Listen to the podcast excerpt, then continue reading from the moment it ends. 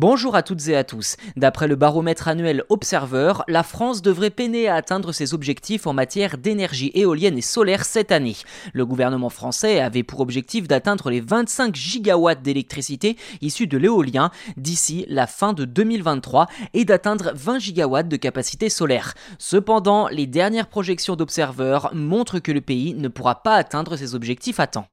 Concrètement, les problèmes techniques et les obstacles administratifs continuent de freiner le développement des énergies renouvelables en France. Les délais d'autorisation sont souvent plus longs que prévu, ce qui ralentit le déploiement de nouvelles installations. De plus, la complexité du processus administratif associée à la forte opposition de certains groupes peut également entraver les projets. En septembre dernier, la France comptait à peine 16 gigawatts de capacité photovoltaïque, mais au rythme actuel, le parc national ne devrait compter finalement que 19 gigawatts à la fin de 2023. Si l'on compare avec l'objectif de 2028, entre 35 et 44 gigawatts espérés, on constate en effet que l'on en est encore très loin et surtout qu'il va falloir accélérer la cadence si on veut tenir le rythme.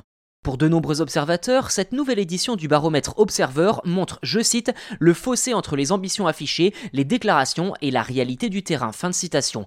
Un projet de loi visant à rattraper le retard de la France en matière d'énergie renouvelable a pourtant été adopté en première lecture à l'Assemblée début janvier, non sans diviser les députés, évidemment. Cependant, malgré tous ces défis, certains experts estiment que le pays peut encore atteindre ses objectifs si les obstacles actuels sont surmontés. Par exemple, en accélérant les délais d'autorisation dont on a déjà parlé, ou encore en simplifiant le processus administratif, mais aussi en gérant les objections des groupes en opposition. Voilà pour cet épisode, n'hésitez pas à vous abonner au podcast si ce n'est pas déjà fait, je vous le rappelle c'est gratuit et en plus vous serez les premiers informés de la sortie des futurs numéros sur votre plateforme d'écoute préférée. Merci encore de nous être fidèles et de nous soutenir dans cette nouvelle année et je vous dis à demain pour un nouvel épisode.